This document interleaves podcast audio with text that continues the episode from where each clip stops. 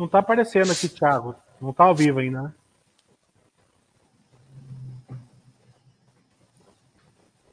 Eu, Agora, eu acho que está aparecendo aqui. Agora está ao vivo. É. Boa tarde, pessoal. Quase noite da Baster.com. Hoje estamos fazendo nossa primeira live de muitas que a gente vai fazer. É, Para mim, eu, eu gostei muito até de que a primeira live foi com a Tecnisa, porque o Felipe aqui foi o primeiro RI que eu conheci na vida.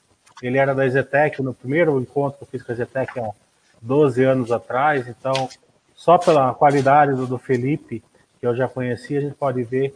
É, se eu não soubesse nada da Tecnisa, eu já sabia que eles tinham um belo RI. Mas como eu, eu, eu interajo um pouco com a, com a Tecnisa, eu sei que eles têm um belo é, RI aí na presença do Felipe, que é o, que é o gerente da RI, do Flávio, que é o diretor da RI, né? E também lembrando do Anderson, que é uma pessoa muito querida ali da, da Tecnisa. E no momento ele foi pai fresco, parece, né? Então ele não pôde comparecer. Né? Então, boa tarde, é, Felipe, boa tarde, Flávio. Se vocês quiserem fazer as, as primeiras palavras aí para o pessoal da Baster.com. João, eu vou abrir até um pouco antes aqui do Flávio. Uh, é uma mensagem que eu tenho, acho para todos os investidores, né? Assim, não tenham vergonha de acessar o RI. Acho que essa foi uma das primeiras palavras que eu falei para o João há 12 anos atrás. Os departamentos de RI eles existem justamente para ajudar os investidores na tomada de decisão. Nenhum RI vai jamais chegar para vocês e falar: compre um papel, venda um papel, meu papel é melhor ou pior. Acho que o papel do RI é muito mais informar né? Fazer com que os investidores eles possam tomar, os indivíduos eles possam tomar decisões uh, coerentes, alinhadas com seus valores. Vocês vão encontrar papéis que vocês se identificam, empresas que vocês compartilham os mesmos valores, das mesmas crenças, da, acreditam nas estratégias. E é, é esse meu recado, né? Eu fico muito feliz aí de conversas que a gente teve aí há 12 anos atrás, florescendo o canal como a Baster aí, que hoje tem mais de 200 mil inscritos, né, super bem sucedido, ajudando o mercado de capitais brasileiro a se desenvolver, né, trazendo informação de qualidade, então, assim, é, é, é muito prazeroso ter uma conversa com, o João, eu não sei se vocês conhecem ele como Mili, eu conheci ele como João lá atrás, eu vou continuar chamando ele de João sempre. Né? Então, um super prazer e agradeço o convite, João, para participar da sua live, uma das primeiras aqui, instruindo sobre empresas. Flávio, quer falar algumas palavras? Bom, sim, queria agradecer o, o convite de vocês, é uma honra estar, estar aqui podendo passar informação, dividir informação com os assinantes do, do, do canal. Queria também agradecer ao Felipe e ao Anderson pelo trabalho que eles têm feito aí no, no RI e também a Vitória, que se juntou ao time de RI recentemente. Fico muito feliz, acho que a gente tem um time de RI de primeira linha. Reforço a palavra, a nossa função é tentar dar informação para municiar as pessoas para que cada um aperte o seu gatilho, né? Cada um sabe que apertar o gatilho, sempre o investidor, e a gente tem que tentar ajudá-los a dar o maior número de informação possível que, gente, que é do nosso conhecimento, né? Porque às vezes as coisas também não saem como planejado, mas, mas pelo menos dentro da, do, do, do, nosso projeto, acho que é importante o trabalho que a gente está fazendo. A gente Legal. tem feito um trabalho importante né, nos últimos três anos e é uma, uma dia é, com vocês esse trabalho agora. É, aqui na Baster, a gente não é, faz nenhuma indicação de compra nem de venda, que nem vocês na né, RI também não fazem. Né? É, o nosso intuito aqui com a Life é justamente é, mostrar a empresa, mostrar como a empresa tem operacional, como é a estrutura de capital dela, como é o case, é, quais são os perigos é, e vantagens se a pessoa decidir ou não ser acionista, aí é cada um faz a sua escolha. Né? É, então, nesse, nesse sentido, vamos falar assim da construção civil em relação à Tecnisa.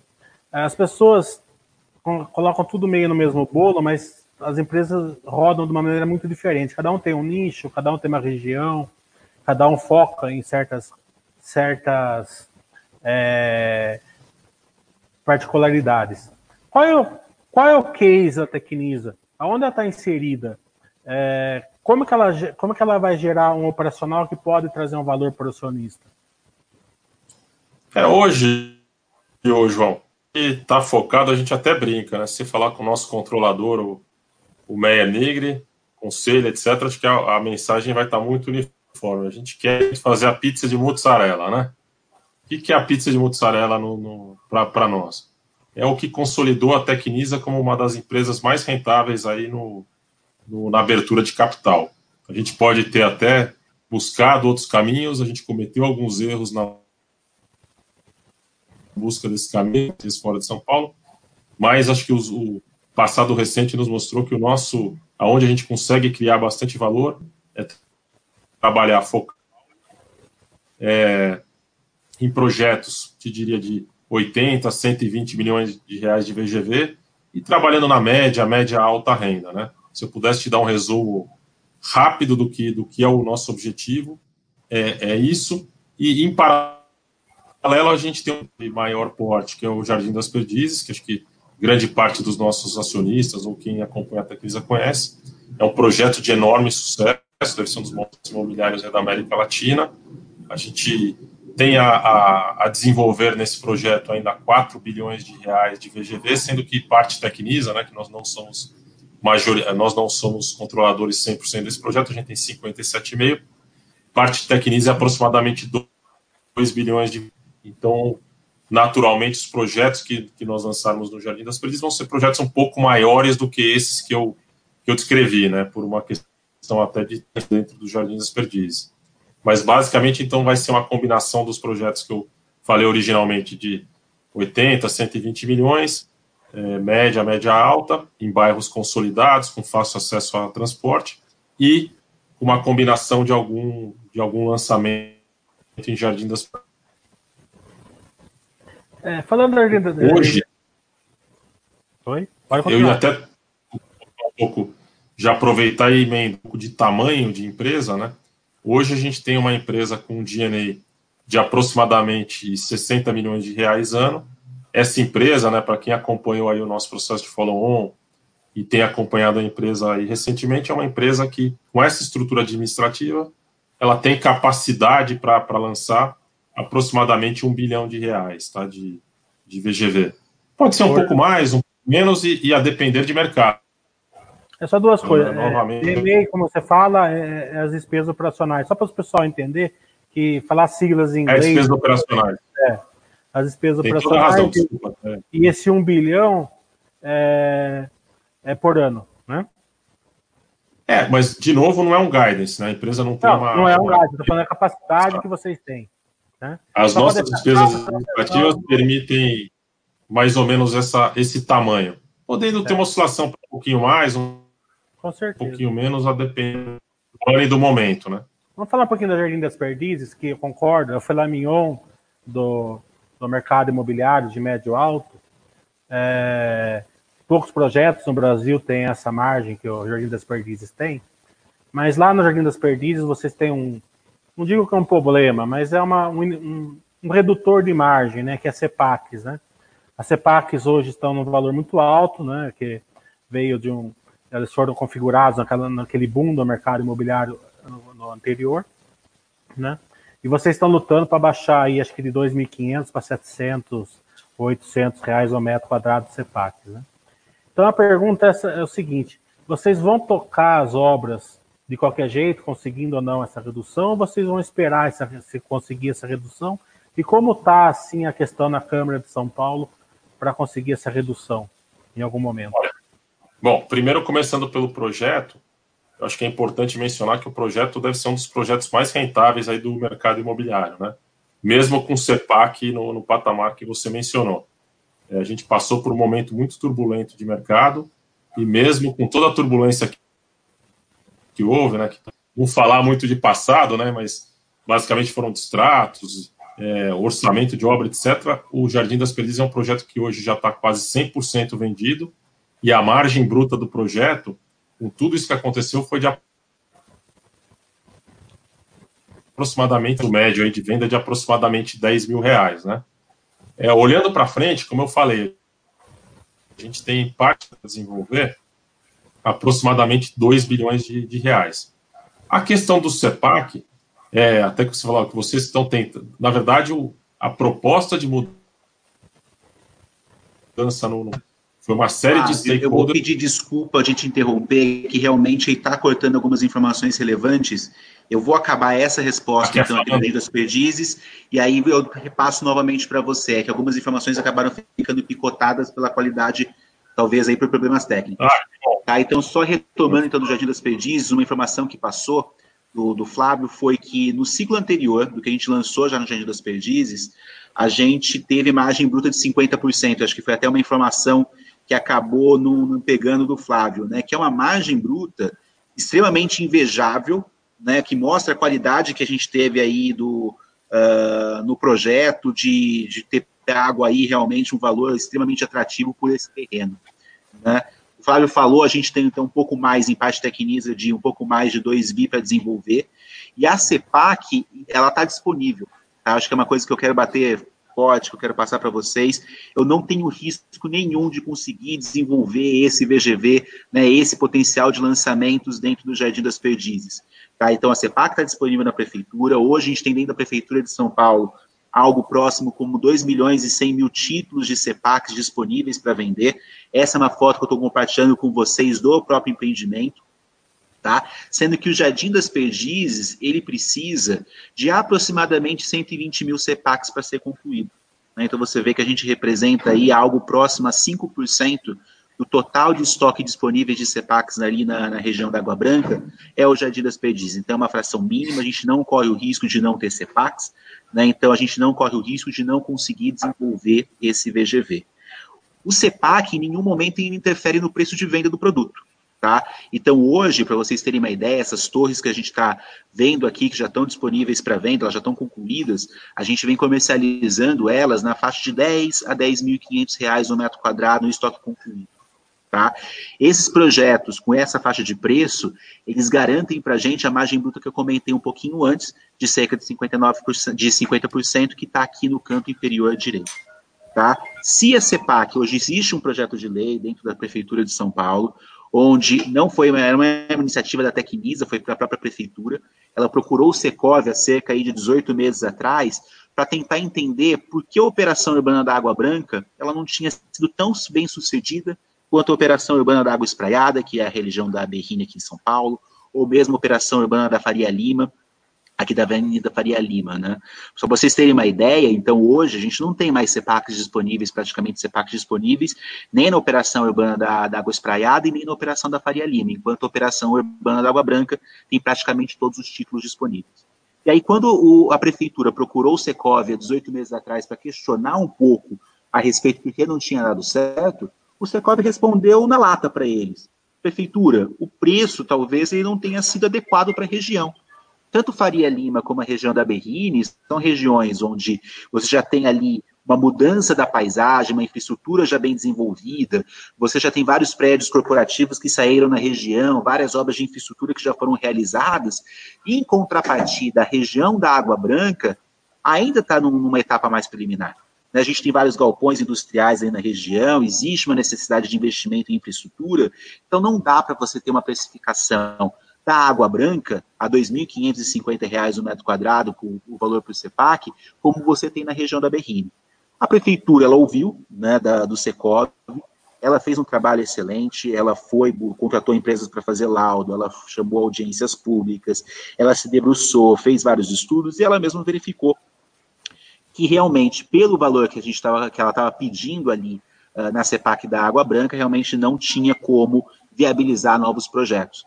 E aí ela lançou um projeto de lei, que é o projeto de lei, é, quem quiser acompanhar, ele é o 397 de 2018, né? E é um projeto de lei que já foi publicado no Diário Oficial aqui de São Paulo, que já passou para as audiências públicas, mas ainda está pendente de votação pela Câmara dos Vereadores. E nesse projeto de lei, a CEPAC ela reprecifica né, para algo em torno de 700 reais uma, uh, o título. Tá? Isso traz uma economia boa para a companhia, isso viabiliza a gente conseguir realmente lançar de uma maneira mais célere esse projeto.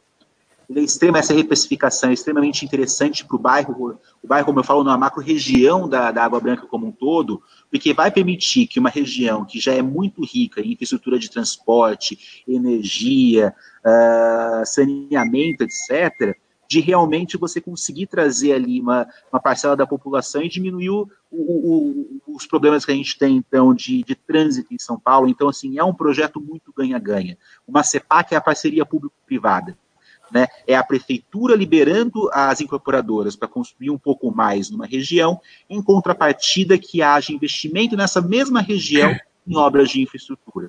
Tá? Então a gente vê com bons olhos, é uma, algo que não depende da Tecnisa, né? É algo aí que depende de votação da, da prefeitura, então a gente não consegue realmente precisar um prazo, mas a gente vê que para a própria cidade é extremamente interessante, porque além de permitir, então, melhorar a infraestrutura e gerar empregos, né, você aumenta a arrecadação com o IPTU, você aumenta a arrecadação com o ISS que as incorporadoras elas, elas recolhem, geração de empregos, então, assim, é realmente algo muito ganha-ganha, e a gente aí tem, tem confiança de que realmente em breve isso deve ser votado. Se porventura isso não for votado, a própria companhia ela vai ter que tomar uma decisão a respeito de quando, até quando a gente espera, né? Uh, então, de qualquer forma, independente da votação, em algum momento a gente vai realmente ter que chegar e desenvolver o projeto, mas nesse momento a gente vê aí que as chances realmente de aprovação do projeto são grandes, do projeto de lei, né, da, da reprecificação da CEPAC, o que nos leva aí a esperar um pouquinho mais uh, a respeito dessa definição antes de seguir em frente. Flávio, você tem mais alguma coisa para completar a respeito aqui do Jardim das Perdizes?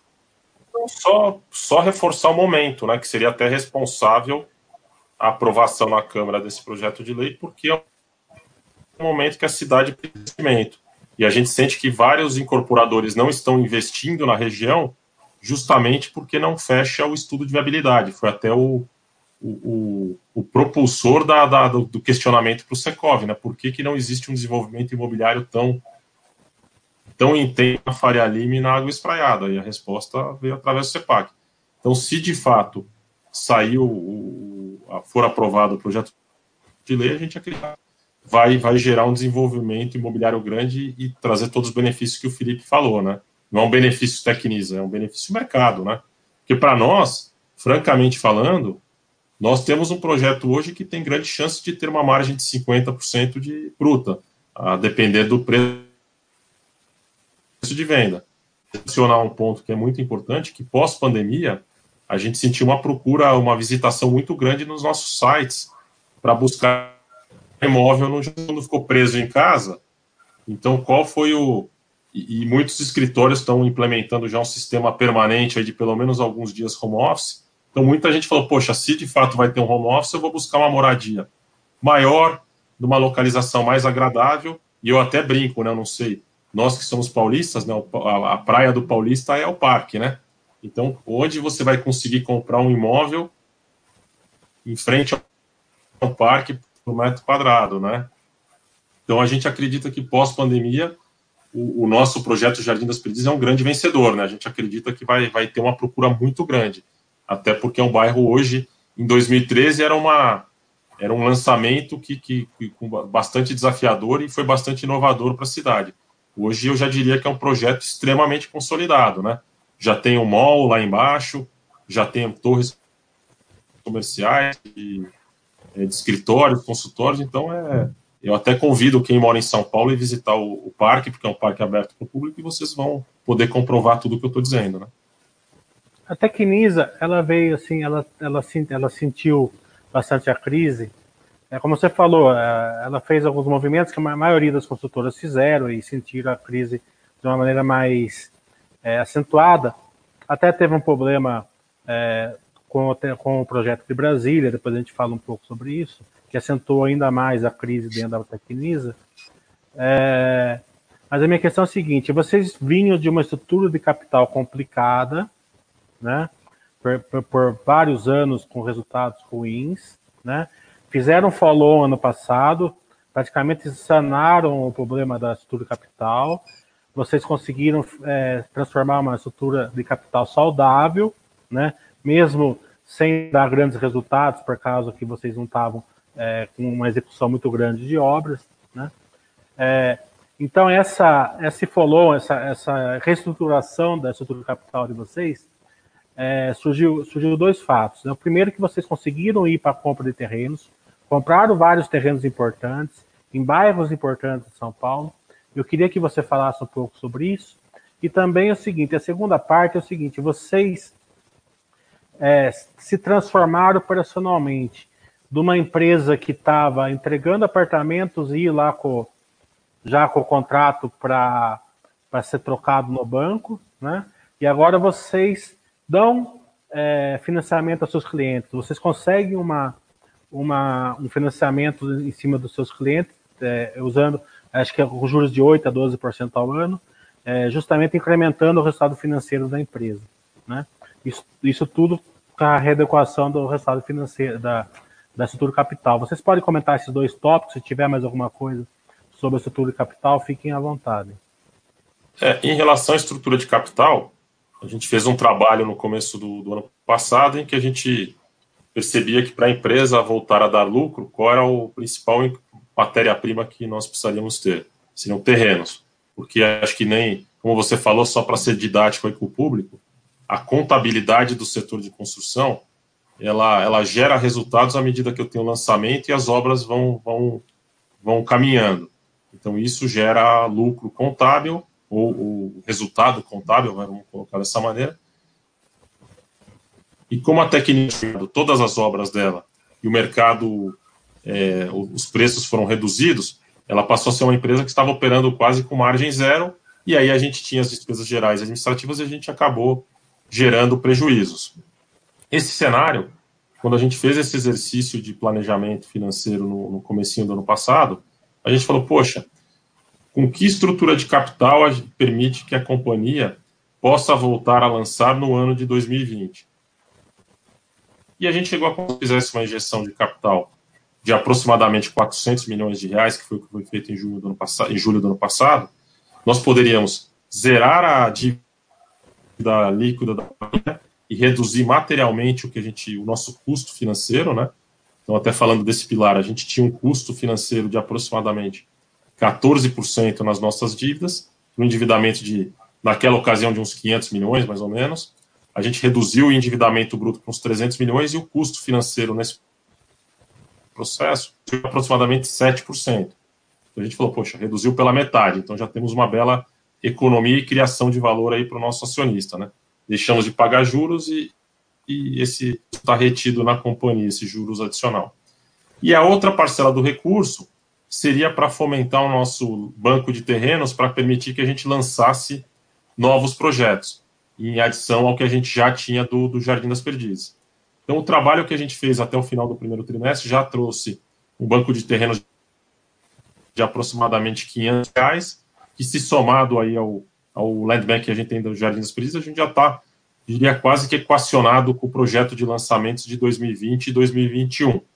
É óbvio que a pandemia ela não atrapalhou tanto, tá? Para ser sincero, o Tecnis acho que deve ter atrapalhado até outros players, porque a gente estava com um volume de obras menor, mas o único impacto que ela trouxe negativo para nós é que a aprovação dos projetos passou a ser um pouquinho mais, mais lenta, né, dentro da prefeitura, por razões óbvias, né? Todo mundo em home office, tá? Todo mundo se habituando com a nova metodologia de trabalho. Mas eu julgo que agora esse, essa nova metodologia está ajustada e a gente já pretende ter lançamentos agora no segundo semestre e voltando é, com um volume de lançamentos mais, mais robusto, voltando a trazer resultados positivos para a companhia. Né? Então, é importante para esse público que fique na cabeça, é, o resultado da Tecnis ele vai, vai ficar azul no momento em que eu tiver um volume maior de lançamentos e esses, esses lançamentos passarem a, a trazer resultado. Mas é muito importante também fazer um paralelo, João, de, de geração de caixa, né? Porque em paralelo a gente tinha muitos ativos dentro da companhia que a gente não transformou em caixa. E parte disso, da venda dos nossos estoques, né, quem acompanha a gente, a gente saiu de quase uma, um volume de estoque superior a um bilhão, hoje a gente tem, no final do primeiro trimestre, 330 milhões de, de estoques concluídos. Ou seja, tudo isso virou caixa e permitiu que a companhia se desalavancasse ou diminuísse a sua, o seu endividamento financeiro. Então, hoje, a gente tem uma líquida que beira zero. A gente deve ser uma das empresas com uma das melhores estruturas de capital. Então a gente está naquela linha em que a gente está no ponto de partida, sem muito endividamento financeiro, com terrenos prontos para lançar. Então eu vejo um potencial de criação de valor bastante interessante dentro da Tecnisa, né? Lembrando que o Jardim das Perdizes, para deixar todo mundo que está nessa live ciente, o terreno do Jardim das Perdizes ele já está pago. Então a gente tem 2 bilhões de, de banco de terrenos que está quitado com uma margem, como o Felipe falou, que pode ser substancial, né? Então é um ativo de uma qualidade bastante diferenciada, né, Tecnisa? E é uma empresa que não é uma aventura, né? É uma empresa que já testou, ela já já ela já tem escalas maiores, né? É, nós já lançamos 3 bilhões de reais por ano, né? Não é que a gente vai sair de zero a, a um bilhão é, sem ter experiência em trabalhar com, com volume maior de, de, de obras. A gente já foi, é, é, não só lançamos, como recebemos vários prêmios por todos esses lançamentos que nós fizemos, né?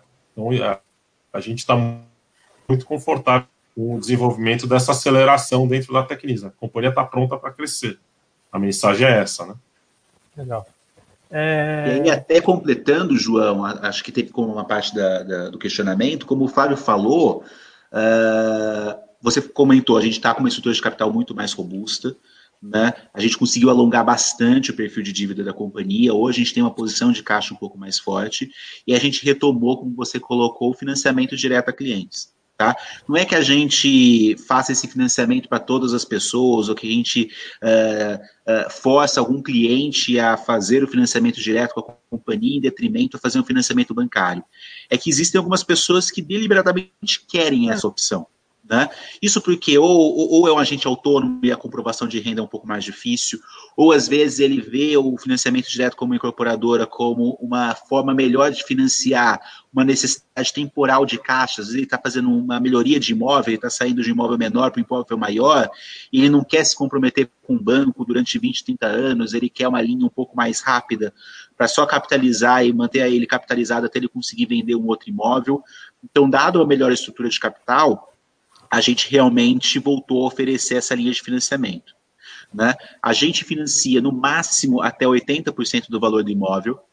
Né? A gente não faz financiamentos acima disso, justamente para a gente ter uh, uma gordura aí para absorver qualquer tipo de, de percalço que possa ter. Né? E cortar esse tipo de financiamento, a gente fica com a alienação fiduciária da unidade. Né? Ou seja, numa eventual inadimplência, né, a gente retoma a unidade. Na verdade, essa unidade ela é, é colocada em leilão e, eventualmente, se ela não for arrematada, ela volta para a companhia. Né? Então, é uma, um tipo de financiamento que a gente detém aí bastante informações, a gente conhece os ativos, a gente conhece a qualidade dos projetos que a gente desenvolve, desenvolve das unidades, né? Então a gente voltou a oferecer esse tipo de financiamento e isso ajudou também, inclusive, em aumentar a velocidade de vendas. Né? Quando a gente não tinha essa opção, realmente alguns clientes que queriam partir para ela, queriam esse tipo de solução, eles acabam, acabavam migrando para outras, às vezes outras incorporadoras. Então, só o fato de a gente voltar a oferecer esse tipo de carteira realmente favoreceu as vendas. Na virada do trimestre, a gente tinha aproximadamente, então, aí, uh, cerca de 120 milhões de reais em tabela direta, né? Uh, aí a taxas, como você comentou, de inflação mais 8 a inflação mais 12, é uma carteira mais curta, né? Então ela tem uma duration aí uh, menor do que o financiamento imobiliário, mas enquanto a gente ainda não faz o uso para compra de terrenos é uma forma extremamente eficiente de você deixar aplicado o caixa. Né? A gente, lógico, a gente vai buscar comprar terrenos como você bem disse, a gente usou agora o segundo trimestre é, eh, para a gente acelerar mais essas negociações, a gente conseguiu opcionar algumas áreas, vocês vão conseguir ver na divulgação de resultados do segundo trimestre, com mais detalhes em número, mas a gente realmente saiu dessa pandemia como um todo extremamente confiante de que o mercado imobiliário em São Paulo, de média, média alta renda, né, principalmente por essa motivação das famílias de irem para imóveis maiores, de ter ficado evidente durante esse, durante esse período aí na adequação das moradias, a gente está extremamente confiante de que realmente o mercado ele vai ser pujante aí pelos próximos anos, aliado, lógico, com um ciclo de taxa de juros aí mais baixa. Então, por isso, a gente está se movimentando no mercado de terrenos, já buscando prospectar também o banco de terrenos de 2022, né, para fugir de uma eventual concorrência que possa ter do banco de, por terrenos aí mais para frente, haja visto, então, a melhoria do mercado ou novos entrantes, né, se vão ocorrer mais IPOs no segmento ou não. Então, a gente está sendo diligente, está buscando se antecipar um pouco essa curva. Legal. É, começo, até só para completar, o Felipe falou do, falou do ciclo de juros, importante, que isso é extremamente importante para o crescimento do setor. Não só, eu, não sei se na cabeça, mas a queda de 1% no financiamento de longo prazo, ele permite uma, um endividamento de aproximadamente 8% do nosso cliente. Ou seja, cabe, o, cada cabe ponto da dele, né? O banco trabalha. Caindo 1% é. a, a, a, o, taxa de juros longo prazo, cabe no, no, na, na, garantia da, da, pessoa fazer, o, fazer o, o, empréstimo, né? Ele passa a ser, ele passa a ter acessibilidade ao, ao crédito do banco, né? É um pouco maior, por exemplo, o banco normalmente, quanto o sujeito ganha, e ele oferece até 30% usualmente, tá? Grosso modo, 30% da renda desse sujeito. Então, su supondo que a pessoa ganhe 10 mil reais, o banco vai querer ter uma parcela de até 3 mil reais. E ele faz isso com juros. Então, se os juros caem, naturalmente a parcela vai cair e a pessoa poderia tomar um endividamento, o que permite que muita gente que hoje não conseguiria comprar um imóvel possa comprar. E outro item bastante interessante, e a gente, acho que até a Tecnisa, através do Meyer, foi um, um um dos que insistiu bastante na criação desse mecanismo de financiamento de pessoa física, é o financiamento atrelado ao IPCA. Eu não sei se muita gente conhece aqui que também está conectado. É, o IPCA ele permite é, que a parcela até inicial seja até menor, então até potencializa ainda mais esse efeito que a gente vem falando. E traz um casamento até para quem, um novo investidor que queira investir no imóvel e case isso com a renda do aluguel, fique de uma certa maneira protegido pela inflação, né? Porque usualmente os aluguéis são, são corrigidos pela inflação. Então pode ser uma maneira de financiar o imóvel. Então acho que o advento do, dessa nova modalidade de financiamento também trouxe bastante otimismo para a gente. A gente acha que é uma modalidade que vai ganhar relevância aí no, nos próximos meses aí na, na, no financiamento de pessoa física. Legal. É, vamos falar um pouco de meteorologia agora. Se a gente olhasse o setor no começo do ano, a gente vê tudo azul. Tudo bonitinho, céu limpo, né? Quando a gente chegou em abril, parecia que, que havia um furacão aqui no, no, no, no, dentro do setor, dentro de praticamente todos os setores tal. Como vocês estão vendo agora?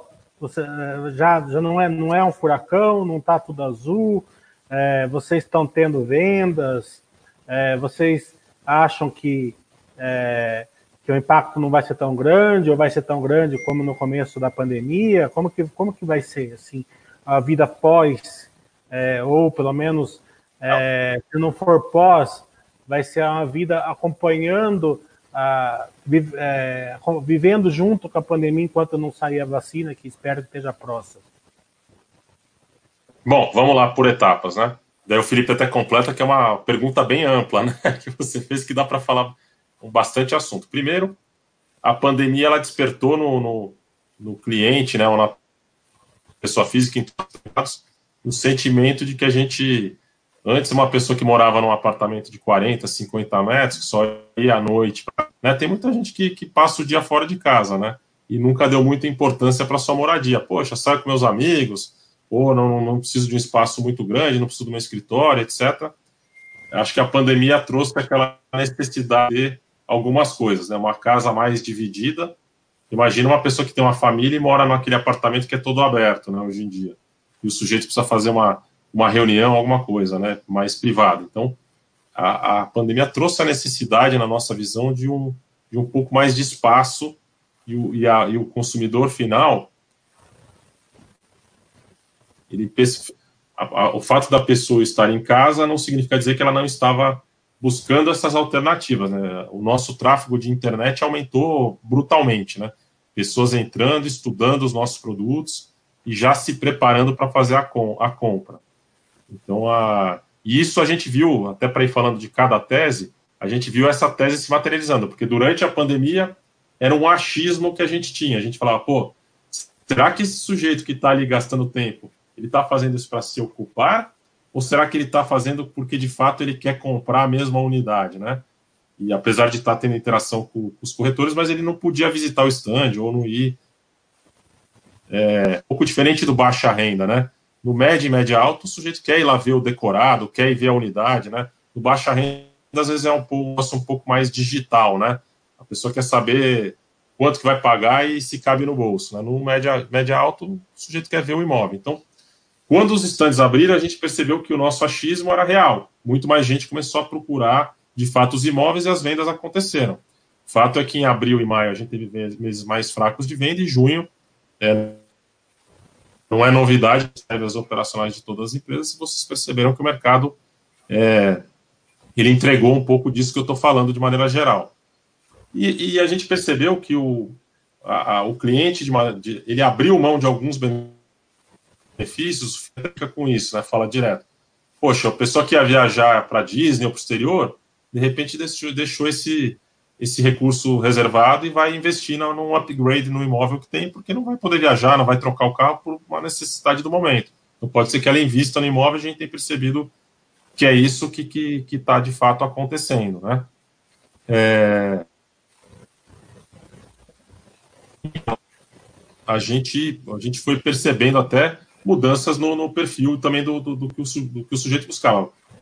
Imóveis é de lazer mais desenvolvida, que o pessoal pudesse aproveitar mais o próprio empreendimento. Então a gente está muito confiante que, que existe um caminho muito frutífero do setor, aliado a uma a um efeito colateral que eu nunca pensei, vou ser super sincero, de que a gente teria taxas de juros tão baixas. E acho que esse é um efeito colateral da pandemia, né?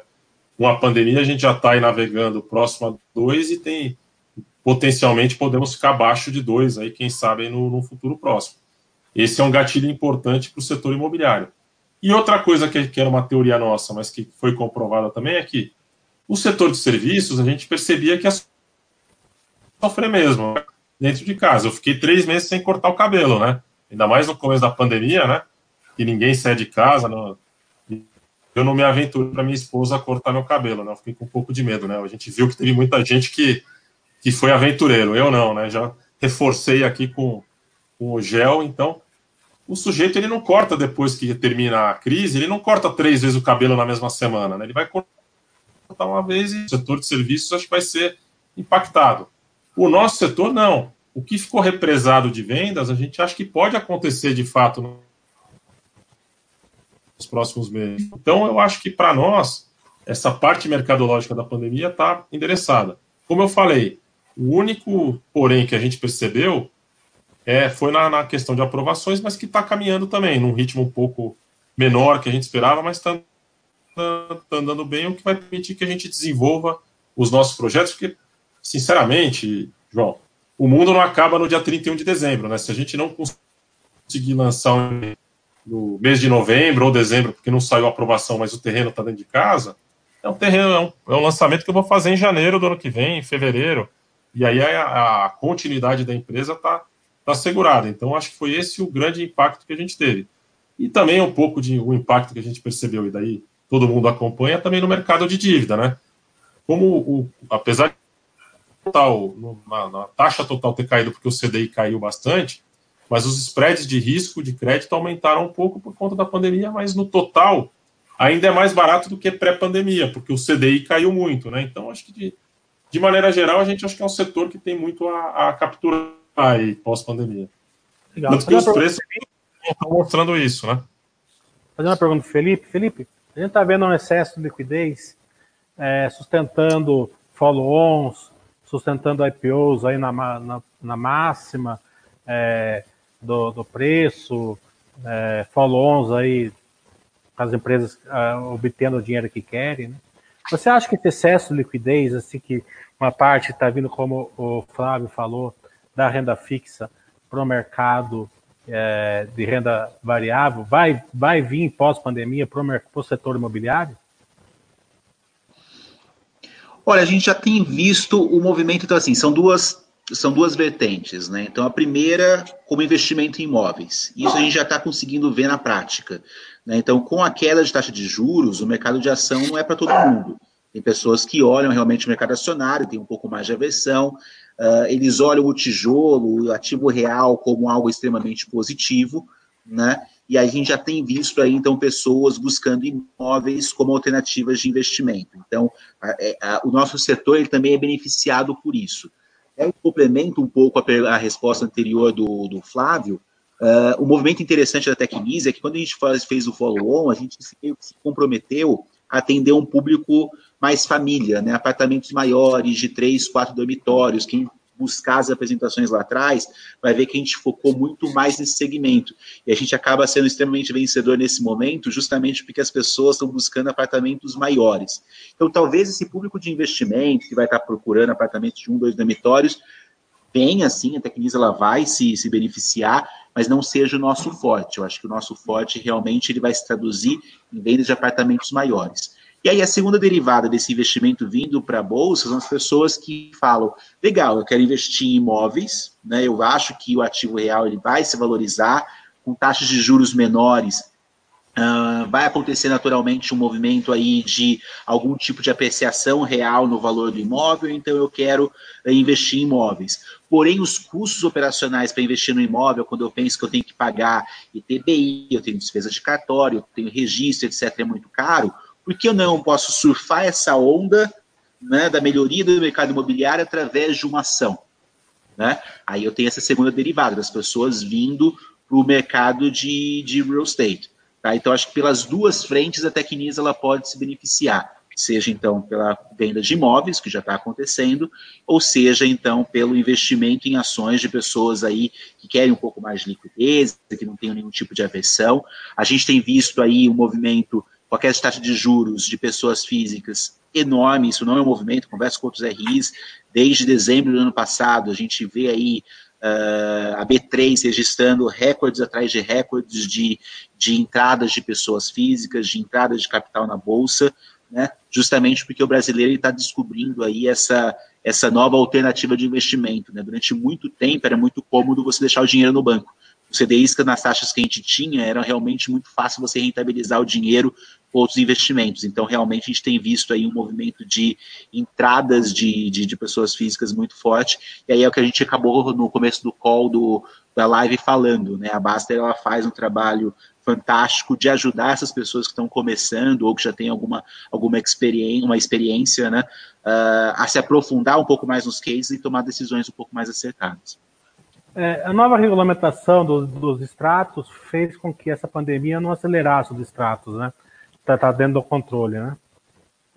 Essa é uma Sim. parte extremamente interessante, tá? Então, a lei do distrato, ela foi aprovada em dezembro de 2018 e ela entrou em vigor em janeiro de 2019. Até para quem ligava para a gente, o pessoal falava assim, mas poxa, vocês acreditam como companhia que a gente vai passar novamente por algum cenário de tanto estresse uh, como a gente teve ali na, no, no ápice ali do, do, dos status em 2015, 16, 17, onde a taxa de juros subiram, eu falei assim, olha, não que a gente acredite que vai acontecer, mas é sempre bom você ter uma lei como essa que regra um pouco melhor uh, esse, essa relação entre cliente, comprador de imóvel e incorporadora. Até porque quem não está muito familiarizado, o que acontecia até dezembro de 2018? Quem comprava um imóvel, uh, e por, se porventura o preço, por exemplo, caísse ou passava por alguma, alguma dificuldade, os juízes estavam recorrentemente pedindo para que os incorporadores devolvessem algo como 90% do que o, o cliente tinha pago. Não era do 90% do valor do imóvel, era 90% do que o cliente tinha pago. Então, imagina que um cliente, por exemplo, ele tinha acabado de comprar o um imóvel um ano antes, ele tinha pago uh, 10% do valor do imóvel, a desistência dele custava 1% do, do. Quer dizer, 90% de 10% do que ele pagou custava. A penalidade dele era 1% do valor do imóvel como um todo. Então a gente até brincava, era uma opção gratuita, né? Se o, se o imóvel subisse de preço, o cliente continuava com o imóvel. Se o imóvel caía de preço, ele podia desistir a qualquer momento.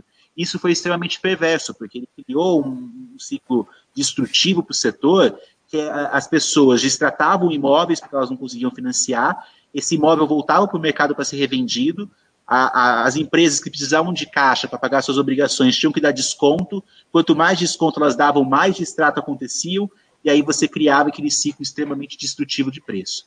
De 1 de janeiro de 2019, com a lei, de, com a lei do distrato, esse preço ele acabou num, num, Quer dizer, o cliente criava então penalidades reais, né? Se ele desistisse com a lei do distrato, ele perdia 50% do valor pago, já era realmente algo muito mais substancial, né? E aí, com esse efeito, testado agora durante a pandemia, no caso de Tecnisa, por exemplo, salvo engano, a gente teve um caso de distrato que foi de uma vaga. Tá? Então, assim, olha que, que mudança que teve de, de regulação, de segurança jurídica. Lá atrás eu tinha distratos que eram de milhões, né, uh, no auge da, da, da crise. Eu estou passando por uma crise de liquidez que temporária para algumas famílias é muito mais rígida do que foi anterior, e quando eu comparo, eu tive o distrato de uma vaga só. Então, realmente foi uma lei que foi extremamente benéfica para o setor, que regulariza essa relação, ela não traz aquela liquidez fácil, imediata para o comprador de imóvel, que era o grande catalisador dele, dele destratar no momento anterior. Pô, se eu preciso de dinheiro, o que, que eu faço? Distrato o imóvel. Hoje eu preciso de dinheiro, o que, que eu faço? Eu corto um pouco as minhas despesas, talvez eu vendo o meu carro, mas pelo menos eu não vou sair uh, distratando imóveis. Flávio, desculpa, eu acabei cortando você. Não, não, que eu ia falar, fora o custo operacional disso dentro da companhia aqui. Aí uma área que era pequena, que é o jurídico, começa a ficar grande, gera mais despesas para a empresa. Então, como o Felipe falou, a regulamentação, em tudo na vida é importante saber a regra do jogo. Com a regra do jogo clara, é mais fácil operar. E não ficar arbitrário, né? Porque tinham decisões de todas as naturezas, né? A gente não tinha um padrão uniforme. A gente falava, podemos trabalhar com este cenário, né? E agora ficou muito mais claro para todo, todos os stakeholders, né? E Legal. mais seguro. Lá no começo da crise, além de certos erros que vocês fizeram, é que praticamente todos fizeram, vocês ainda tiveram um problema muito sério, que foi o projeto que você tinha em Brasília, que a prefeitura retirou é, o avará de vocês, né? O habite, né? Melhor dizendo. Então vocês ficaram com o prédio pronto, praticamente 100% vendido, que tiveram que destratar, além da aquisitor, vocês tiveram que destratar todo esse esse esse empreendimento que era um empreendimento relevante, acho que na ordem de 200 e poucos milhões. É, hoje parece que está solucionado, vocês parece que estão vendendo bem lá em Brasília. É, e vocês fizeram um movimento que é legal explicar para o pessoal da Basta, que está sendo muito feito agora, e é, um, é uma coisa é, que não existia há pouco tempo atrás, é um funding novo que, a, que, as, que as construtoras têm acesso. Agora que é um CRI autopagante, né? E por ele ser autopagante, vocês explicam melhor, é, tem uma taxa de juros muito baixa. Parece que vocês é, capitalizaram o empreendimento de Brasília a, a CDI mais um e pouco, um e meio, um e setenta por cento ao ano, né? 2,30. 2,30, isso. É, só para dar o número correto. Mas eu posso eu vou, falar, o que, que acontece? Eu, você quer que eu fale um pouco só, só a história de Brasília, contextualizar e eu passo o CRI para você, Flávio? Conta a história de Brasília e eu, eu, eu falo do CRI. Então. Isso, então vamos lá. Uh, em relação a Brasília, uh, foi um projeto lançado em 2010, tá? E o último tijolo a gente pregou desse projeto ali no comecinho de 2014, dentro do prazo, tudo certinho. E não é que a gente uh, teve um alvará caçado, a bits e nada, é que no, realmente no momento da entrega do projeto, Uh, na hora de emitir o ABITS, a gente entrou em contato com a prefeitura e a prefeitura ela acabou se negando a emitir o ABITS e a gente não quer entrar com muitos detalhes, mas Brasília vocês podem imaginar o que, que era. O resumo da ópera foi, a gente teve que envolver o Ministério Público, né?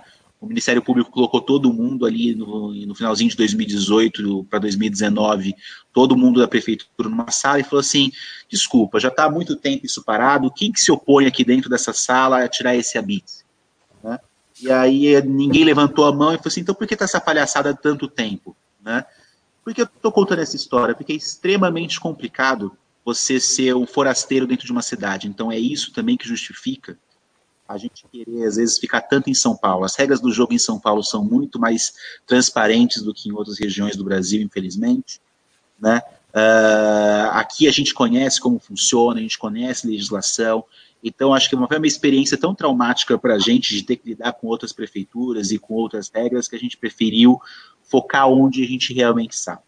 Foi um projeto que a gente relançou, a gente fez um retrofit no projeto, porque imagina ficar com 4, 5 anos ele parado, ele tem uma depreciação, então a gente fez um retrofit, a gente fez uma, uma reforma nele, a gente retomou os lançamentos, a gente relançou esse projeto oficialmente no segundo semestre do ano passado, e hoje é um projeto que está vendendo super bem.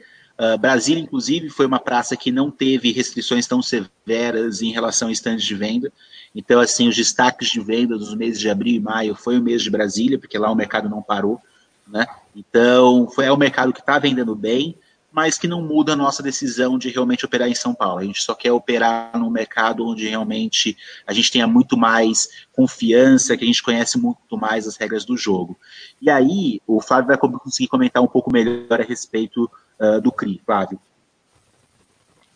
É, do CRI, João, o que, que acontece? A gente tinha um plano empresário, né? Acaba que quando, quando você fica sentado muito tempo no empréstimo, o credor acaba se acomodando um pouco numa taxa mais elevada, né? E quando a gente concluiu o follow-on, a nossa estrutura de capital melhorou.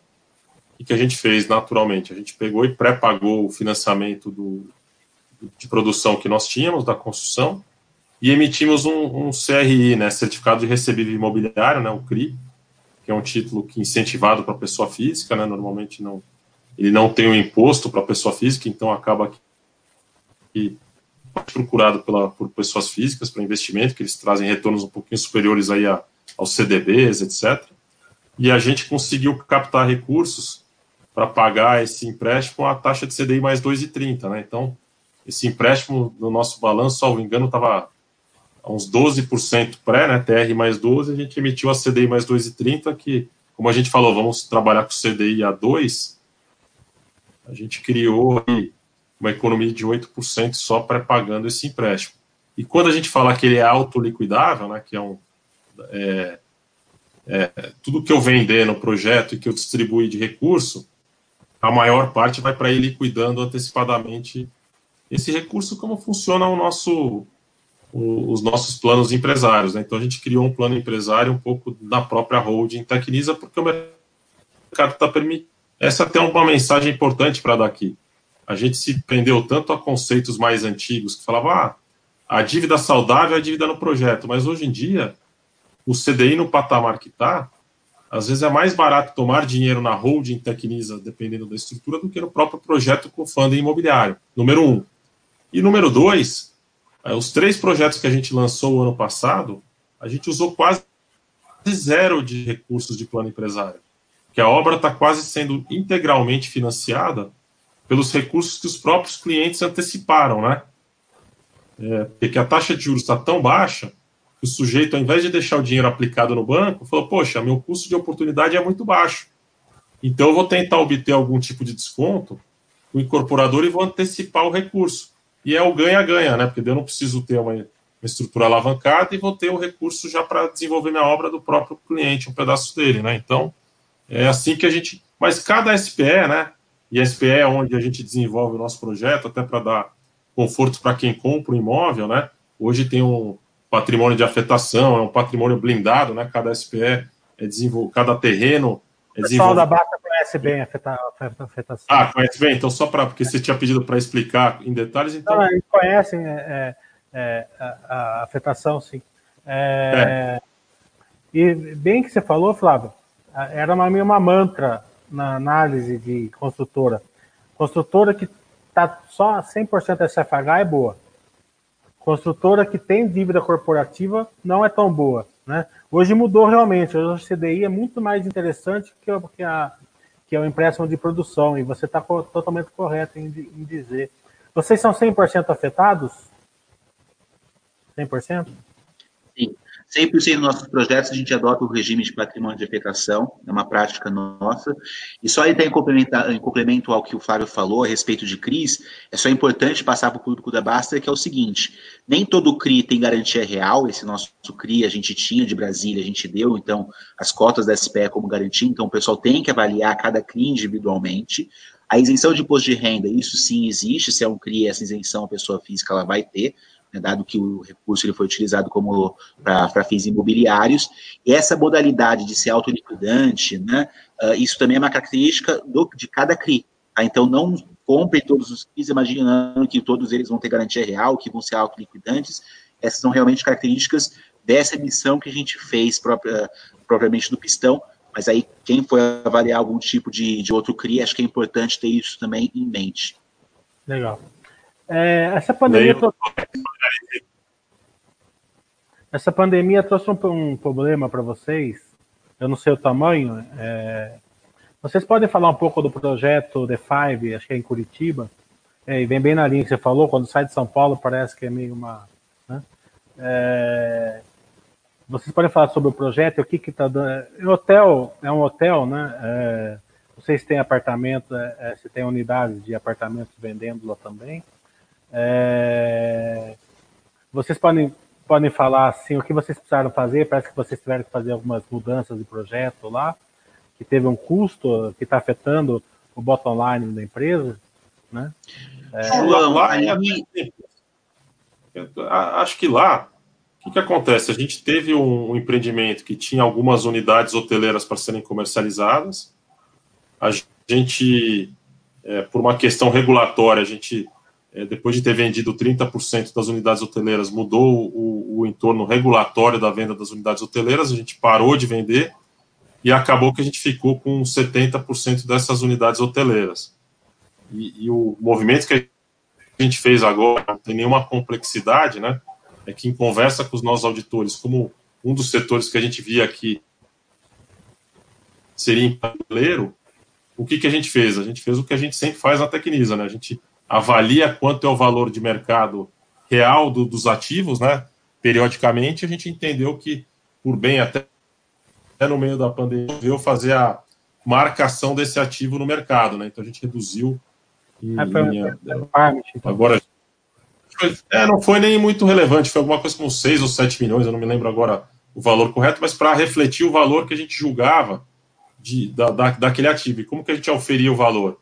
É um hotel, você normalmente oferta hotel pela renda futura que ele, que ele traz trazida a valor presente. E é natural que quando você coloca um buraco, né, ocupação, e o dente é mais ou menos da pandemia, a gente está vendo todos os hotéis fechados, é, a, o valor dele, valor presente, ele diminuiu e a gente fez essa, esse ajuste no livro. Agora é importante dizer, necessariamente dizer, isso é um prejuízo que veio para ficar, porque se eu vender por 50% superior ao valor do meu livro, eu vou reconhecer um lucro no futuro. Então pode ser, a gente tomou uma postura conservadora de acertar esse no livro, né?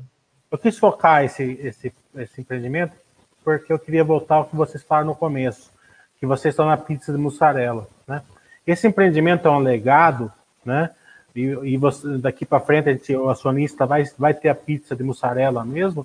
Ou é, vocês tendem a fazer esses empreendimentos tipo hotéis que sempre são mais é, perigosos, digamos assim? É, o nosso foco vai ser residencial mesmo, como o Felipe já descreveu imóveis residenciais, família, de 40 até metragem um pouco superior, é, VGVs, projetos com VGVs menores. É, essa é um pouco do que a gente quer fazer.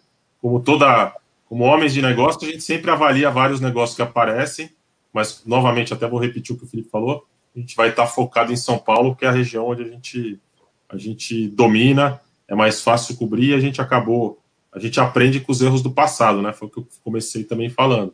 A gente percebeu que a expansão geográfica trouxe deseconomia de escala para nós, né? Então, a gente perdeu bastante dinheiro fora de São Paulo, né? Então é por isso que eu quis falar da pizza de mozzarella, que é onde a gente sempre atuou bem. A gente pega todos os projetos que a gente fez em São Paulo, independente até do tamanho de 40, 60, 80, 200, 300 metros, foram projetos que a gente ganhou dinheiro. Então a gente tem bastante convicção de que a gente vai voltar a ter esse, esse resultado à medida que a gente for lançando e, e acho que esse momento não está distante, né? Porque a gente já tem lançamentos previstos agora para o segundo semestre. Legal. E até completando um pouco o que o Flávio falou, eu vou repassar aqui as principais vantagens competitivas da própria Tecnisa. Né? É uma empresa que está há 43 anos no mercado de São Paulo, tem uma rede de relacionamentos extremamente potente na cidade de São Paulo, então ela conhece. Fornecedores de equipamentos, que é algo que a gente vai passar, pro, se realmente tiver uma recuperação mais forte, vai ter uma crise na parte de equipamentos, então você ter relações de longo prazo com esses fornecedores vai ser importante. Relacionamento com proprietários de terrenos, fornecedor, eh, fornecedores de mão de obra, né? As legislações, quando a gente pensa em legislações de, de zoneamento, elas são leis municipais. Então, quanto mais você espalha, né, mais leis você tem que dominar. Né? E aí o fato de a gente conhecer muito bem as leis, as regulamentações da cidade de São Paulo, da região metropolitana, a gente consegue ser, sim, realmente mais inovador, a gente consegue extrair mais o terreno, a gente consegue construir mais dentro daquele terreno por conhecer mais. Eu não podia afirmar a mesma coisa em outras geografias que a gente atuava, até porque a gente não conhecia as minúcias de todas a, a, as regras. Fora esse exercício que o Flávio comentou a respeito da geografia, onde quando a gente olha os projetos que a gente fez em São Paulo, dando certo, fora de São Paulo, com margens um pouco mais pressionadas, outra coisa que a gente também viu, que foi um padrão que se repetiu, era onde a operação era tecnisa, o projeto ele foi desenvolvido, terreno comprado por nós, aprovado por nós e construído por nós, margens fantásticas quando a gente precisou realmente terceirizar para algum parceiro, seja prospecção, desenvolvimento ou construção, eles não seguiam os mesmos patamares. Então, essa é outra lição que a gente aprendeu, que é a operação vai ser a Tecnisa. É por isso também fica aqui em São Paulo. Que a gente quer, se, se a gente é um operador premium, né, os parceiros financeiros que a gente tem, como a Heinz dentro do Jardim das Perdizes, eles aplaudem nosso trabalho. Né? Eles têm uma parceria que eles admiram o nosso trabalho, porque a gente tem realmente, a gente tem muita seriedade nessa, nessa, nessa operação. Então é uma coisa também que daqui para frente a gente não quer abrir mão. Isso não significa que a gente não possa fazer, às vezes, se surgir um terreno maior, uma, uma, uma parceria financeira onde a empresa ela pode, o, o fundo ele pode entrar na, com dinheiro, né, a gente fica com uma participação um pouco menor, 70%, 60% dentro do projeto, porque o VGV é um pouco maior, a gente não quer expor a nossa estrutura de capital, a gente quer diversificar o risco, né? mas a operação ela vai continuar sendo nossa. Então a gente tem muita humildade de, de reconhecer nossos erros, eu acho que isso também é um grande diferencial quando a gente olha para frente, da gente conseguir ver que a gente não vai escorregar nas mesmas cascas de banana, né? que a gente realmente teve aí lições aprendidas e que ficaram dentro da companhia. É, é, o, o, o forense da Baster, ele compreende muito bem o método POC, sabe? É, de uma maneira geral. Ele, ele, ele, é, ele, é um, ele é um investidor assim que ele tem o, o, a construção civil muito de perto assim no estudo deles. Né? E ele compreende que o lucro líquido de uma empresa depende muito da execução. Né? Como você falou, vocês vão precisar lançar empreendimento para poder fazer execução de obras, né, é, para poder gerar bottom line, né.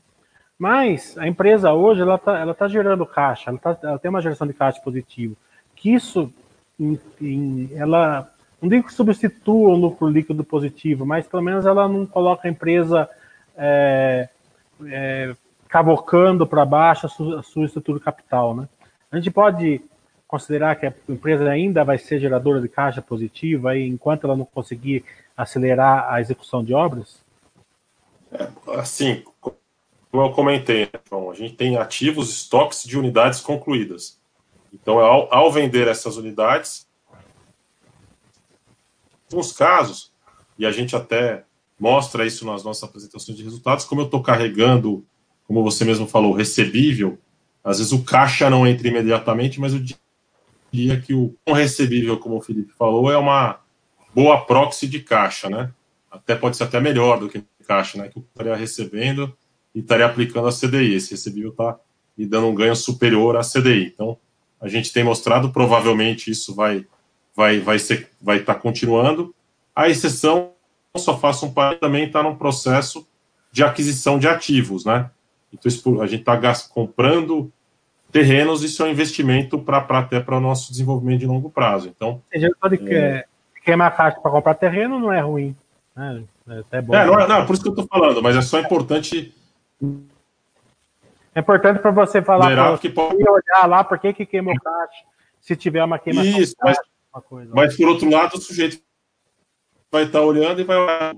A Tecnisa gastou X milhões num terreno nos jardins eu não acho que é um mal ativo, ainda mais nesse momento, ter um, um terreno nos jardins. Eu posso também te falar uma outra, uma outra coisa, que para mim é uma conclusão que eu, que eu, eu entrei na, na Tecnis em 2017, eu posso te afirmar. Todos os terrenos que a gente quis vender, ganhamos dinheiro ou conseguimos vender numa velocidade rápida. Sempre tinha comprador. Bons terrenos, né? Estou falando desse, com essa qualidade que a gente tem. Fora de São Paulo, a gente já percebeu que o mercado também foi, foi muito mais isso, né? Tanto que a gente tinha terrenos para vender em Brasília, Salvador, e foi muito mais. A gente perdeu dinheiro na venda. Então é o que você falou, estou trocando caixa por bons ativos em São Paulo.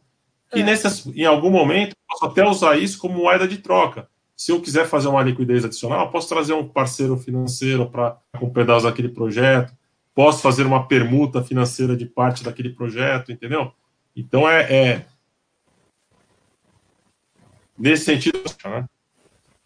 Tem, tem uma lenda e assim, urbana... até a tua pergunta, João, era que você colocou assim da geração de caixa e como que fica a demonstração de resultado, lucro líquido, ela é extremamente pertinente, porque a gente também, uh, acho que um dos motivos que a gente foi bem sucedido no nosso follow-on foi a transparência com que a gente e o respeito que a gente teve por todos os investidores, né? Então, como você bem falou, enquanto a gente não retomar os lançamentos, né, e a execução das obras, não tem como a companhia chegar e dar lucro, e é uma, um compromisso que a gente teve com o mercado era, enquanto isso, esses ativos, né, esse estoque de unidades concluídas, né, ou terrenos não estratégicos, a gente vai vender para trazer o dinheiro para dentro de casa, para a gente reinvestir aonde a gente conhece que são terrenos aqui em São Paulo. Tá? Eu acho que assim, tudo está dentro do cronograma, lógico que a gente não esperava a pandemia, a gente queria sim já ter retomado os lançamentos ao longo agora do próprio segundo trimestre, acabou postergando talvez um trimestre, então a gente abriu aí nesse final de semana o primeiro stand de vendas do projeto já após follow-on, que é um projeto na Moca, chama Auguri Moca. A gente acabou de abrir o stand de vendas, então a gente vai começar a fazer etapa de pré-vendas. A gente tem aí uh, outros projetos no forno, Vila Romana, Jardins, Brooklyn, que já estão por vir, o próprio Jardim das Perdizes. Então a gente não está longe dessa inflexão. Lógico, não é um projeto, como você falou, os forenses da, da Baster conhecem bem, não é um projeto que já vai fazer com que eu fique no, no azul, mas assim, essa recorrência de lançamento já em alguns trimestres, quando a gente acumular um volume aí uh, uh, considerável de obras em andamento, a gente vai conseguir fazer essa inflexão e é o que a gente brinca, quando a, quando a gente olha a companhia para frente, é uma empresa extremamente saudável. Né, quando a gente olha lá para 2023, 2024, como você falou, uh, o forense da Basta ele olha um pouco mais o longo prazo, ele não é imediatista. Né? A gente está construindo uma empresa para que 2023, 2024 a gente olhe para trás, a gente tenha muito orgulho de toda essa transformação que a gente fez. Né? Uma empresa com ROIs robustos, com lucros robustos, com negócios bem feitos, né? Uh, com baixo risco agregado. Né? Então a gente sabe que não dá para fazer dar cavalinho de pau e transatlântico. Então a gente está cumprindo todas as etapas. Então, olhando para trás, foi uma empresa que fez uma redução de despesa administrativa invejável. Né? A gente diminuiu lá de quem olhar 2015 era 180 milhões e hoje a gente é uma das empresas mais eficientes no mercado aí, por volta de 60 milhões de despesa administrativa. Eficiente também em despesa comercial, com, com uma nova estrutura de capital também buscando cada vez mais, já, o Fábio já comentou que nosso custo de dívida caiu pela metade, né? então a gente está fazendo a lição de casa e a gente pede para os investidores essa paciência, né? realmente não houveram lançamentos no segundo trimestre, não vai ser no segundo trimestre ainda que a gente vai dar lucro. Lógico que o prejuízo ele vai encurtando cada vez eh, mais, porque você vai tendo melhorias na estrutura de capital e você vai melhorando ali eh, essa linha, mas assim, o, o, ponto de inflexão não está longe, né? Os lançamentos a gente já retoma em breve, já a gente já deve ter então boas notícias em breve. Quem quiser entrar no nosso site de institucional, você já consegue ver a carinha dos novos projetos aí. Então esse projeto na Moca é o primeiro que deve vir aí já nas próximas semanas. Legal. É, tem uma lenda urbana é, que até vou, vou, vou, ver se é verdade, que vou, vou, vou aproveitar a oportunidade, que todos os terrenos da nossa safra que estão comprando, toda a diretoria tem que colocar o pé no chão no terreno para ver se aprova. Né? Até a moça do cafezinho parece que tem que ir lá por o pé no chão também. É, essa governança melhorou nesse nível, a Tecnisa? Olha, eu estou acompanhando. Olha, quando ele fala. É só falando de todo mundo, é até um pouco o que o Jones tem, tem feito. Por exemplo, a gente tem nós, financeiros, a gente procura visitar todos, mas no nosso tempo, né? Assim, de, porque às vezes a gente tem nossa agenda, é, tanto tem alguns diretores que não estão tão envolvidos na parte de construção, etc. Apesar de a gente ter uma empresa, eu trabalhei bastante tempo no setor também antes de vir para a Tecnisa, o Felipe também. Então a gente é curioso por natureza, então a gente é chato mesmo, a gente até questiona bastante a, a compra dos terrenos, faz bastante questionamento e vai visitar. Mas de fato está todo mundo indo visitar os terrenos, né? Na semana passada, quinta-feira, eu fui lá no, no stand do Auguri, né? Devo ter até foto, é capaz de dar até para mostrar aqui, para que a gente foi lá, depois a gente deu ela para alguns outros potenciais terrenos. Fui, visitar o empreendimento que a gente entregou no Anália Aftar entregou, perdão, que está construindo área franca, eu achei fantástico. A vista, o que está saindo lá no, no, no projeto está lindo. Então, acho que a gente tem uma. É isso que dá muita motivação para a gente para entender o que o Felipe está falando. Quando você vê o produto, a entrega final, como ele está ficando, está ficando maravilhoso. E aí, um negócio que me chama muito. Bom, só para deixar uma mensagem registrada que eu acho que me chama muita atenção. Eu vejo o preço sobre o valor patrimonial de estrutura de capital que a gente tem, pelos ativos que a gente tem, e eu não vou ficar repetindo que a gente já tem Jardim das Perdizes com uma margem boa, já temos a estrutura de capital é, resolvida, etc. Eu olho que tem lá empresas é, sendo negociadas a duas vezes e meia o, o preço o valor para a Tecnisa está um pouco levemente abaixo de um. Então, para mim, me chama atenção. Eu acho que existe uma oportunidade para quem. Eu acho que o maior lema que eu vejo no setor de, é, de investimentos é paciência, né? Eu acho que o investidor é um, tem que ser paciente. Não adianta querer ter pular alguns degraus. E é o que o Felipe falou. Dar o, o cavalo de pau no transatlântico, para nós era um pouco mais difícil fazer esse movimento, mas a gente está muito próximo a, a, a arrancada da Tecnisa. A gente está muito confiante em relação a esse, a esse propósito. Não acho que está muito distante e os investidores vão perceber isso rapidamente. Tiago, é, acho que a gente tem uns 20 minutos de tempo, se vocês concordarem, para responder pergunta dos forenses.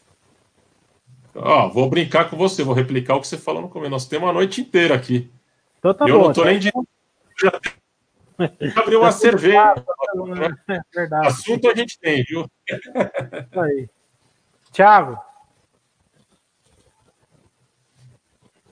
Coloca na, na Pegar cerveja.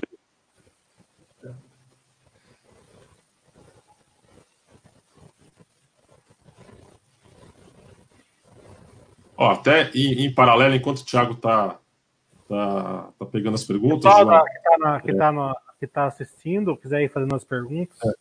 que eles estavam mais ouvindo agora. É, não, e até ia deixar, se alguém não conseguir mandar pergunta agora, fique à vontade pelo canal de RI. A gente está à disposição para responder todas as perguntas. Mandem os e-mails, como a gente está remoto, a gente tem o hábito de responder rapidamente as perguntas, mesmo por e-mail, tá?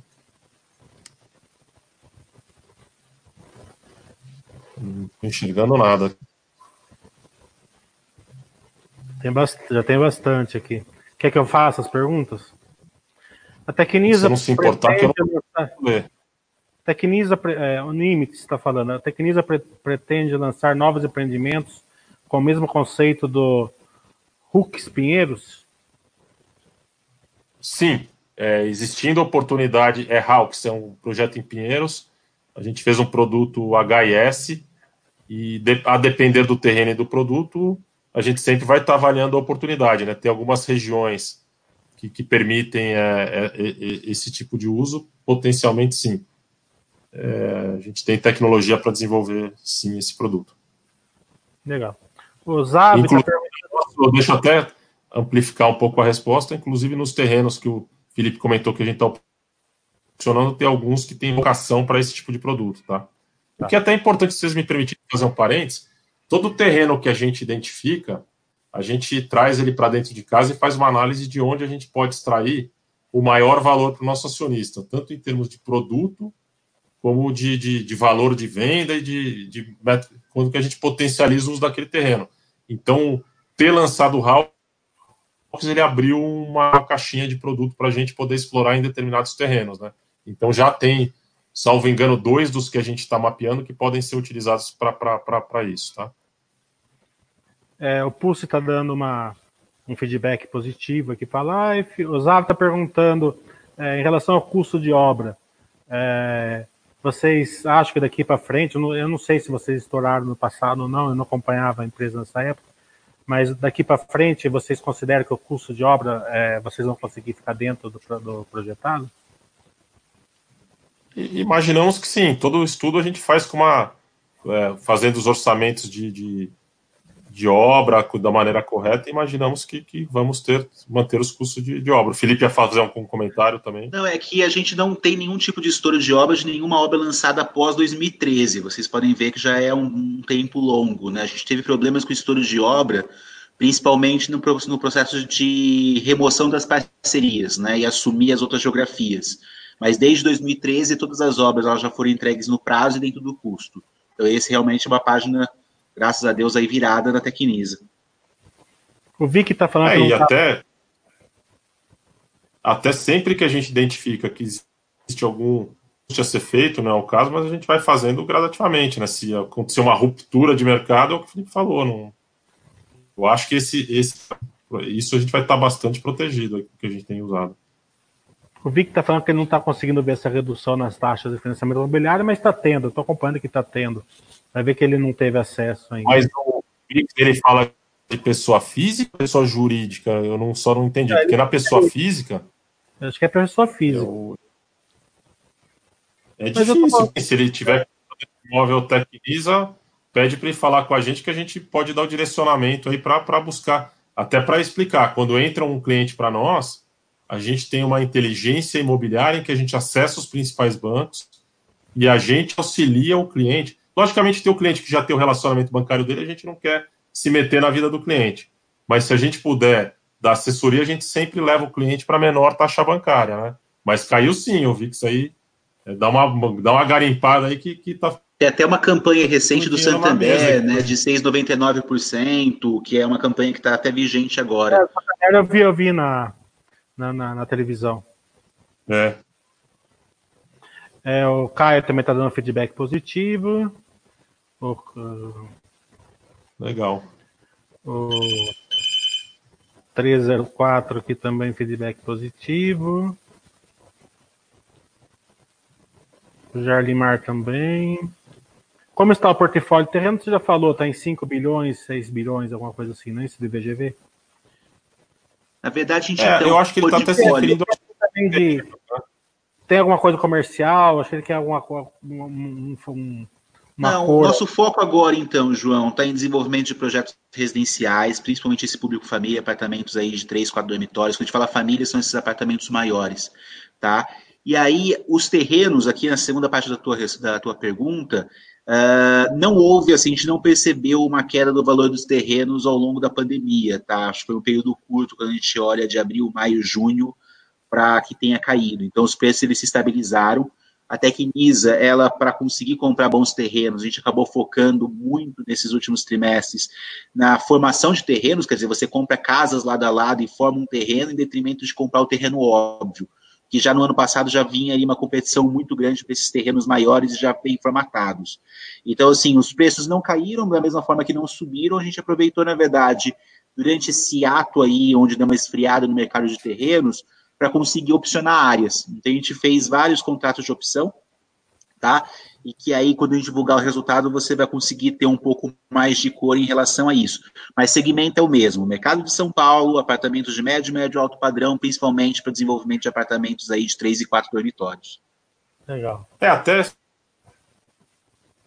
me permitir, vai na última apresentação que a gente fez lá de. A gente tem feito algumas apresentações das últimas três já tem lá o que a gente comprou recentemente, o que está opcionado, e tem uma, um gráfico com o mapa certinho do que, que onde está dividido o nosso terreno.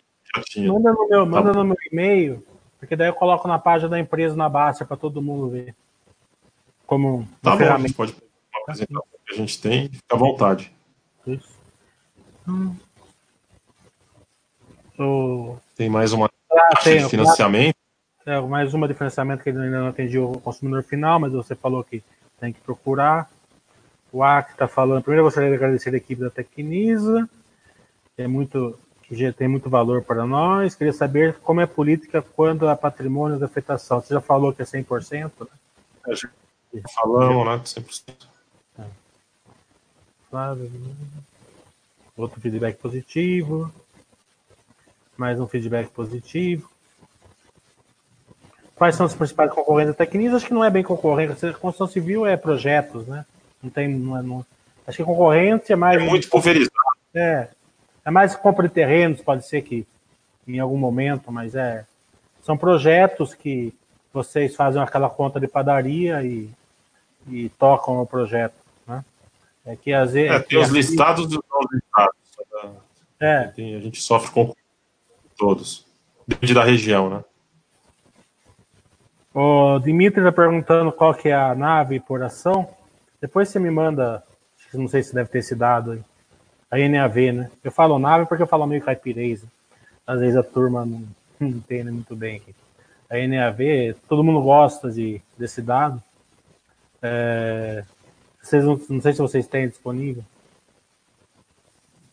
Cada um tem a sua conta, tá? Então, você estava até abrindo aqui um arquivo para dar uma olhadinha. A forma como eu faço, por vir da Zetec, eu também sou bem conservador como eles lá para fazer. A gente teria hoje um valor de NV por volta de 14 reais por, por ação.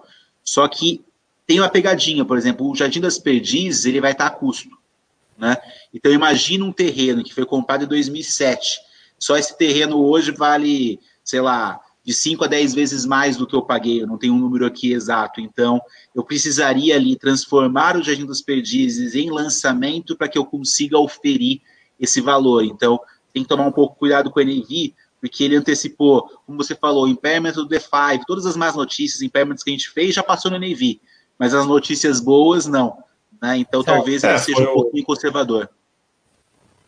É, e falando no que o Felipe falou, a gente está muito otimista que com o ao, ao lançar, a gente vai usar um termo que a gente fala, a gente vai abrir bastante valor na Tecnisa. Como o terreno, em especial do Jardim das Perdizes, ele é muito barato, à medida que eu for lançando projetos no Jardim das Perdizes, a gente vai abrir muito valor aí no, no para a companhia, né? Por isso que eu falo que a gente é otimista. Uma pergunta que eu, eu acabei não fazendo, mas que é importante. Esse agrupamento que vocês fizeram foi uma, uma melhorança, uma, uma, um ganho de governança extremo na, na companhia, né? É, a gente achou, na nossa visão, sim. A gente seguiu a recomendação da B3, né? Que ela recomenda que quando a ação está abaixo de um real, que faça esse grupamento, e ela recomenda que seja feito é, em múltiplos. Pode optar por, por fazer o seu grupamento. A gente percebeu uma.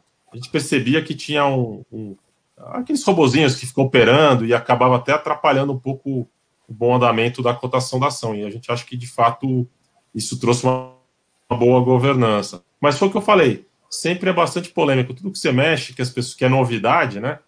As pessoas acabam estranhando no primeiro momento, mas já está absorvido e a gente está vendo até uma outra empresa do setor propondo também o agrupamento. Para essa empresa ter tá propondo o grupamento é que ela deve ter recebido o feedback positivo dos bancos, né? De que trouxe de fato a melhoria esperada porque a gente pensava, né? É... O Caio está falando foco atual da empresa, empreendimentos com apartamentos maiores, e com isso nosso posso entender que o foco é público de mais alta renda. Nesse caso, como a pandemia pode afetar a comercialização?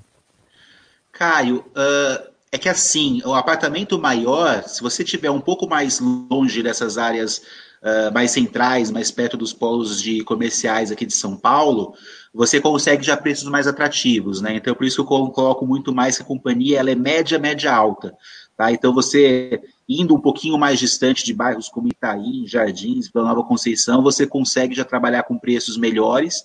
E a gente acredita que esses bairros eles devem ter aí uh, uma boa dinâmica de vendas nos próximos meses. Isso porque as pessoas elas vão tender, pelo menos a gente está identificando, elas vão tender a preferir apartamentos maiores, mais segmentados e talvez um pouco mais longe do trabalho do que ficar morando ao lado do trabalho num apartamento menor. Isso porque se você pode fazer home office duas, três vezes por semana, a gente tem que ver aí como que vai ser o novo normal, né? As pessoas não vão ter tanto problema de às vezes ficar um pouquinho mais no trânsito nos demais dias, né? Até porque também o trânsito ele tende a cair. Eu já vou uh, eu vou aproveitar aqui, João, e já vou responder a próxima pergunta do Pegasus a respeito dos principais concorrentes. Tá? Uh, você tá, tem razão, a gente vai falar então aqui quem são os principais. Então, hoje, para a Tecnisa, os principais concorrentes são companhias de capital fechado, tá, Pegasus? Não é necessariamente companhia de capital aberto. Isso porque na compra de terrenos, a gente está fazendo a formação de terrenos, a gente está comprando casinhas. E essa estratégia, ela é mais demorada. Então, não é que eu compro um terreno, uma negociação de terreno dura 15, 20 dias. É aquela negociação que vai durar seis meses, um ano, que você tem que acertar todas as partes, os vários vizinhos, você precisa compor uma área mínima de 1.500, 2.000 metros quadrados para você poder lançar um projeto, isso leva tempo para você trabalhar esse convencimento. A gente partiu para essa estratégia de competir mais com companhias de capital fechado do que companhias de capital aberto, justamente porque a gente começou a vislumbrar aí que com, a, com o potencial IPO de várias outras companhias que tem na fila aí, uh, esses terrenos mais óbvios eles iam ficar um pouco inflacionados. E aí a gente querendo aí realmente ter terrenos com margens boas e com bons resultados, a gente está indo um pouco mais para a briga com essas, com essas empresas de capital fechado na prospecção. Uma vez que o imóvel está lançado, ninguém mais olha essa incorporadora A, B, C ou D. O pessoal olha, é no bairro que eu quero, tá. Né, no bairro que eu gosto, na região que eu quero, no tamanho que eu quero, com as comodidades que eu quero, quem é que tem? E aí, uh, esses concorrentes, eles não ficam mais por tamanho, sete companhias de capital aberto fechado. Aí, o que entra como principal diferencial é reputação. Quem são as empresas que têm boas qualidades de construção, que entregam projetos no prazo, que têm respeito por clientes, e nesse ponto, realmente, a Tecnisa é referência no mercado pelo respeito que tem para os seus consumidores. Tá? Então, assim, uh, não chego a ter para você nenhum tipo de companhia de capital aberto que eu bato de frente sempre. Tá? Eu vou em cada bairro bater de frente com várias companhias de capital fechado. Tá? Uh, dentre as companhias de capital aberta que talvez vai mais se assemelhar a gente vai ser Trisul, tá? justamente porque ela também faz essa prospecção em alguns bairros consolidados, então talvez é que tenha um DNA um pouco mais parecido de Tecnisa nesse momento. Eu acho legal essa estratégia. Até porque o tamanho dos projetos, né? Porque uma empresa muito grande, também não faz muito sentido ficar fazendo projetos de 80, 100 milhões, se a empresa lança 4 bi por ano, que dela vai ter muitos canteiros de obra, né? A gente percebe que eles focam mais em terrenos muito maiores, e, e o perfil do nosso competidor na Beno é o menor, como o Felipe falou, né? E, e, e, essa prospecção que vocês estão fazendo é, é, aquela que a Zetec fazia um tempo atrás, de, de procurar duas, três casas juntas perto de um, de, um, de uma estação de metrô e, e fazer um terreno ali no, naquela região, e que é uma região é, muito é, demandada, né? difícil achar terreno, então ela forma um, um terreno é, colocando duas ou três casas juntas aí no chão. É, é mais ou menos essa a estratégia? É, por exemplo, o maior João é mais casas, tá? Eu vou falar para você que vai de seis a dez casinhas, tá? Então, se é. fosse duas, era fácil, mas é, é isso. É, por exemplo, eu vou te dar o exemplo do que está aí na, na, pedra mesmo, do que a gente comprou. No Brooklyn é isso, Jardins foi isso, é, é, Cor, é, Lapa também, também, entendeu? Então, Romana, né? Então, todos estão sendo basicamente isso que o Felipe falou. E às vezes, depois que você consolidou uma área, você pode até expandindo um pouco a área, comprando um pouquinho mais de casinhas, a depender do, do desenvolvimento do projeto. Mas tem sido um trabalho bem artesanal, e vou até corrigir, hein? se o Mary estiver ouvindo aqui a, a, a, live, ele vai falar: não, eu também fiz muito. É, a Tecnisa, quando a gente falou de pizza de mussarela, João, era esse o trabalho que era o grande diferencial que o Felipe falou da Tecnisa no passado, que a gente tinha uma margem superior, porque a gente sempre fez isso, e a gente acabou deixando um pouco de lado esse isso de na casinha, tomar um fezinho com o proprietário para e é um pouco do que o Joseph falou e você ouviu e ninguém aqui mente de que, poxa, essa aquisição de terrenos ela deixou de ser aquela coisa artesanal, né? E a gente está voltando muito isso para o nosso DNA, que foi esse do cafezinho, sentar com o proprietário, tentar mostrar o produto que a gente vai fazer. Então a gente está muito confiante que as coisas vão, vão evoluir positivamente, né?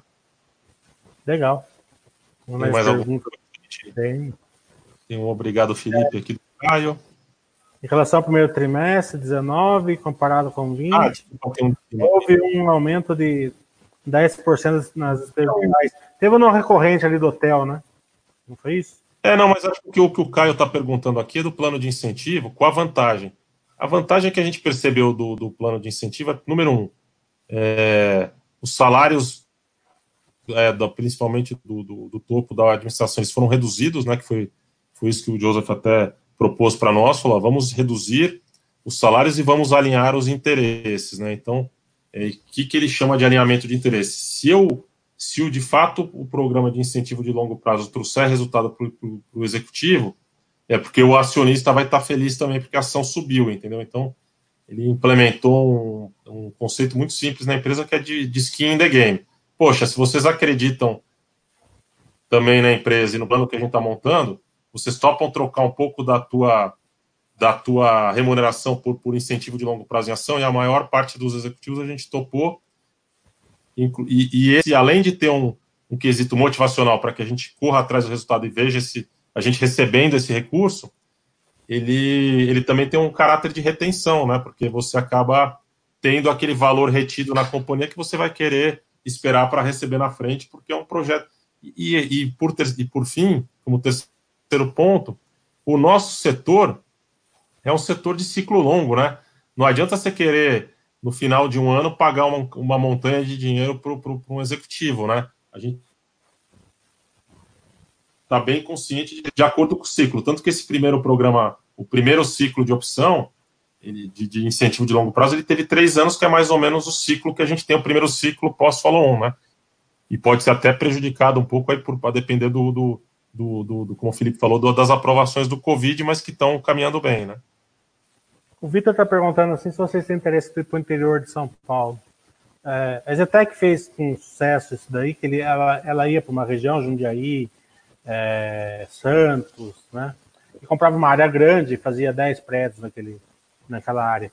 Vocês têm esse interesse ou, ou vai ficar mesmo na região metropolitana de São Paulo? A priori vão ficar na grande São Paulo aqui ou no entorno de São Paulo, Guarulhos, Santo André, etc. Não Legal. temos nesse momento a intenção.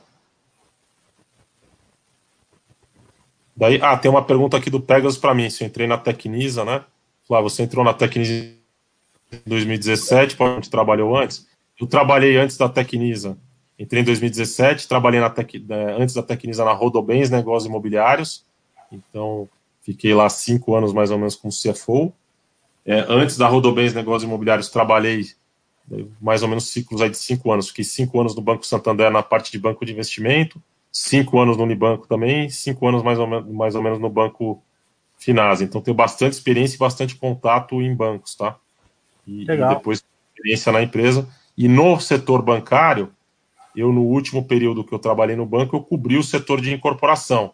Então, poderia te dizer que eu tenho bastante experiência na estratégia das empresas, né? Conheço bastante bem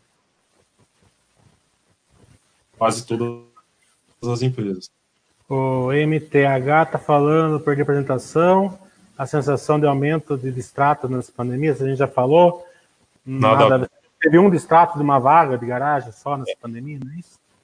Sim, trouxe é, segurança. trouxe segurança. Hum, skin the game é um grande incentivo para o executivo, consequentemente para os acionistas. Parabéns, empresa. É, vamos, vamos só terminar, que eu queria deixar uma pergunta por último. Que a gente quer saber o seguinte: qual é o risco de ser sócio da Tecnisa? Né? Como empresa, né, é, não é difícil de acompanhar, a construção civil é muito simples, até porque, não, porque é muito pouco distorcido o resultado, né? não, tem, não tem depreciação, não tem marcação a mercado, permit é fácil de você ver. Mas é, um grande perigo é renda e emprego, né? Que a gente é, que pode afetar a economia como um todo, né? Acho que continua sendo isso, o risco, é, a, o risco se, se torna do setor. É, acho que é renda, emprego, tá, são fatores que estão casados com e a taxa de o ambiente de taxa de juros, você vê que como baixou a taxa de juros, você poderia até fazer uma analogia, poxa, mas mesmo no momento que, que era um pouco da angústia que a gente tinha no começo do Covid, a renda das pessoas vai cair. Mas mesmo com esse com essa potencial perda de renda, você vê que a, a, taxa de juros mais do que compensou isso, tanto que o setor segue acelerado, né? Mas eu queria até responder o, o focado na empresa, tá? Hoje eu te diria, e eu, eu e o Felipe a gente faz esse exercício, depois o Felipe pode completar. Se você me perguntasse essa mesma pergunta pré-follow-on, eu viria um risco sim na companhia. Qual que é esse risco? Era justamente da gente poder acelerar e crescer, porque para eu acelerar e crescer, eu ainda tinha uma estrutura de capital um pouco mais comprometida. Então, sempre que o investidor olhava a Tecnisa, ele falava: ah, a Tecnisa não está não tá acelerando. Por quê? Porque a gente, é, como a gente tem uma estrutura de controlador e o controlador tinha se machucado bastante, participou bastante desse momento de, de do, do setor, ele ficou uma pessoa muito mais conservadora, o que é bom, né? Numa empresa de dono, você tem alguém dando a diretriz e não tomando riscos exagerados por conta de um plano de, de incentivo que pode trazer um benefício para o executivo. Se der errado, o executivo pode ser que amanhã saia e não vai ter malefício nenhum para a companhia. Felipe, a gente às vezes fala, poxa, o que está segurando um pouco o crescimento da Tecnisa é que a gente precisa ter uma sobra maior de caixa para comprar terrenos e para, juntamente com o Jardim das Perdizes, povoar o, land bank, o banco de terrenos da companhia para que a gente possa fazer os lançamentos. Hoje em dia, quando eu olho para a Tecnisa, muito franco com vocês, eu vejo muito pouco downside e muito upside. Falar que as coisas pode ser que não deem errado é uma mentira. Pode ser que dê, mas vai dar para todo mundo, não vai ser só para a Tecnisa. Mas falar que, que podem dar certo na Tecnisa do que, que podem dar errado. Por exemplo, hoje a gente tem uma, uma empresa com uma estrutura de capital, de estrutura de capital acertada, vencimentos de dívidas ajustados, uma estrutura de, de, de despesas administrativas já ajustada, né? a gente saiu de 200 milhões para 60 milhões, dentro de casa do Jardim das Perdizes bem consolidado e um banco de terrenos já fora do Jardim das Perdizes um bom um bom e uma, uma capacidade de alavancagem existente para permitir que eu possa comprar inclusive mais terrenos é, para a Tecnisa. Então, quando eu olho essa combinação de fatores, eu volto até para aquele ponto que eu falei. Eu olho para nosso desconto vis-à-vis dos nossos concorrentes e eu acho exagerado. Por quê? Porque o resultado ele vai vir, como você falou, questão contábil ela, ela leva um tempo para aparecer no balanço, ela vai vir, a gente vai lançar, são projetos bons e a gente acredita que o resultado vai aparecer. Então eu acho que tem até tá um, um pouco assimétrico o risco do retorno. Eu não sei nem se o Felipe quer completar aí com, com algum outro ponto. Eu vou completar, e talvez eu vou discordar um pouquinho do João a respeito que o setor é tão previsível assim, porque eu vou colocar fora inflação e desemprego, fora que as coisas que o Fábio comentou, eu vou colocar operação. Porque a gente está vendo agora uma série de empresas que já estão com uma casca muito grossa, que apanharam bastante, viram das dores de crescimento, aprenderam bastante, mas ao passo que a gente ouve rumores aí no mercado de uma infinidade de empresas querendo acessar capital, abrir capital, expandir suas operações. Perceba, João, quão humilde a gente foi no nosso tamanho operacional. A gente não está mais falando de ser uma empresa de 3, 4, 5 bi. A gente fala em São Paulo, 1 bi, né? menos projetos para ser mais assertivo. Né? Então, assim, eu traria que não é um risco tecniza uh, uh, uh, tão grande assim, mas eu acho que setorialmente, essa parte operacional, principalmente com esses novos entrantes, é algo que eu, eu como investidor, olharia com muito carinho, né? Como que vai se dar isso? Se isso vai dar algum tipo de, de, escassez de equipamento, se isso vai trazer algum tipo de escassez de terreno, de mão de obra, como que é o gerenciamento de risco de cada uma das companhias em relação a isso. A gente tem feito o nosso dever de casa, a gente tem feito bastante debates lá dentro para a gente não se acomodar em relação a isso. Eu traria talvez essa terceira variável para você, operação. É, até bom ponto, né? A Quinisa já foi testada numa operação de lançamentos, até para todo mundo ter o contexto. E a gente já lançou no ano 3 bilhões de, de, de reais, né? Hoje a gente está querendo a proposta nossa é justamente inversa, né? Lançar mais é, ou menos pra, o valor. Já que você tocou nesse assunto, só para a Farense entender, vocês não têm mais a capacidade de lançar 3 bilhões. Vocês reduziram a empresa para o tamanho de lançar um bilhão, a né? capacidade a gente tem. Ah, é que a gente, então, assim, capacidade a gente tem. Então, assim, se você for olhar, os sistemas estão lá, os processos estão lá, uh, tem vários engenheiros que a gente... Isso, então, assim, vários engenheiros que a gente desligou, e foi um processo interessante, né? Nessa retomada da companhia, a maior parte das recomposições que a gente fez na, na, na, na nossa, dos nossos colaboradores foram com ex-colaboradores da Tecnisa, porque eles entenderam que no ciclo anterior não era exatamente você desligando pessoas, era você, na verdade, se desfazendo de funções e de cargos. Né? Então, a maior parte das recomposições que a gente fez agora para retomar a estrutura são pessoas com DNA de que já trabalharam ali. Às vezes, até empregadas, a maior parte deles empregadas nos lugares, quando ouviram o chamado, falaram assim: não, eu conheço os valores, eu conheço os processos, eu sei que trabalha certinho, que é uma empresa idônea, fiquei muito triste para trás de ter que sair, e agora que eu ouvi o chamado, eu estou voltando. Tá? Então, isso foi uma coisa que eu fiquei super feliz de ver, então, vários rostos conhecidos aí voltando e que trazem esse DNA Tecnisa de volta. Então, assim, gente, teríamos problema de fazer isso. Eu acho que o meu problema, na verdade, para fazer o 3B de novo, seria matéria-prima. Será que eu consigo gerar dentro da cidade de São Paulo, 3 bi anualmente de projetos de qualidade, com retornos diferenciados, sem canibalizar meus próprios projetos, para fazer isso algo recorrente, eu estaria talvez nessa etapa, eu não estaria com problema operacional. Isso é minha opinião, olhando ali dentro da, da companhia. Não sei se o Flávio quer complementar. Só para completar, João, uma, uma coisa que foi importante, e até isso, a gente poderia ter até reduzido um pouco mais o DNA, mas o próprio controlador e o conselho optaram por preservar centros de inteligência que podem ser escalonados rapidamente, né? Com, é, foi um caminho diferente de outras empresas, né? A gente, a gente até pagou parte do, do da gente estar com um pouco de prejuízo a mais no, nesses anos anteriores, além de tudo que a gente já discutiu, foi de carregar um custo de DNA maior, por quê? Porque a gente imaginava que quando fosse crescer, essas pessoas seriam importantes, que seriam a inteligência que permearia aí a corporação, né? Como você falou, poxa, pega uma pessoa como o Felipe, olha a experiência que tem em RI, é, ou eu também que estou aqui, e de repente a gente tivesse aberto mão dessa, dessas cadeiras aqui e colocado uma pessoa que não tem tanta experiência. A empresa começa e você poderia ter um problema. Então a empresa optou por manter essa, é, é, essas pessoas no custo, e não estou só falando, falei da área financeira, mas isso é, você pode escalonar para, em especial até para as áreas técnicas, né? Que são as mais importantes, né? Ótimo. É, Felipe, Flávio, eu quero agradecer imensamente a, a, oportunidade de conhecer melhor a Tecnisa, mostrar isso aos fornecedores da Basta. E a gente está à disposição lá na Basta para vocês usarem lá a Basta para colocar é, vídeos, é, ferramentas é, lá é, vídeos institucionais para os forenses é, conhecer melhor a Tecnisa. E se, se vocês quiserem fazer a mensagem final de vocês. Bom, João. eu do meu lado, ah, desculpa, queria agradecer, depois queria agradecer aí a oportunidade, João, uma honra estar aqui com vocês, poxa, são mais de 200 mil pessoas, como você comentou aqui, que podem ver a nossa mensagem, a gente está muito otimista com o setor e com o momento da empresa.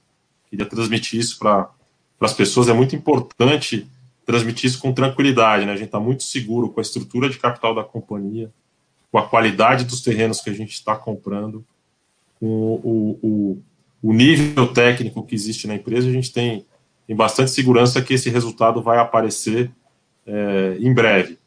É, temos a questão do Jardim das Perdizes, que a gente falou bastante, a gente está muito animado, acho que é um vencedor da pandemia, acho que vai ter até mais valor lá do que as pessoas colocam na conta, por metro quadrado que deve ser comercializado o empreendimento aí pós-pandemia, então a gente segue animado, vou passar para o Felipe também para dar a mensagem final dele, mas me coloco à disposição e a área de RI para tirar qualquer dúvida individualmente das pessoas, tá bom? Muito obrigado. Então, também, assim, João, agradecer também meu nome aí, o convite de seu para participar dessa live, sempre é um prazer falar contigo. Então, para os investidores da Baster também, ou para os outros investidores, o nosso departamento de RI está sempre à disposição para atendê-los. Então, nesse momento, até o telefone não é a medida mais eficiente, a gente está trabalhando no home office ainda por enquanto, mas qualquer dúvida, ri.tecnisa.com.br, podem mandar um e-mail para a gente, né, a gente tem um departamento ali disposto a ajudar, tem a figura, como a gente mencionou aqui no começo, né, tem o Anderson também super qualificado para ajudar, tem a Vitória também dentro do time. Então contem conosco aí para tirar qualquer dúvida que vocês tenham. E obrigado novamente, João. Bem, obrigado. Até uma próxima oportunidade. Tiago, quer encerrar aí, por favor?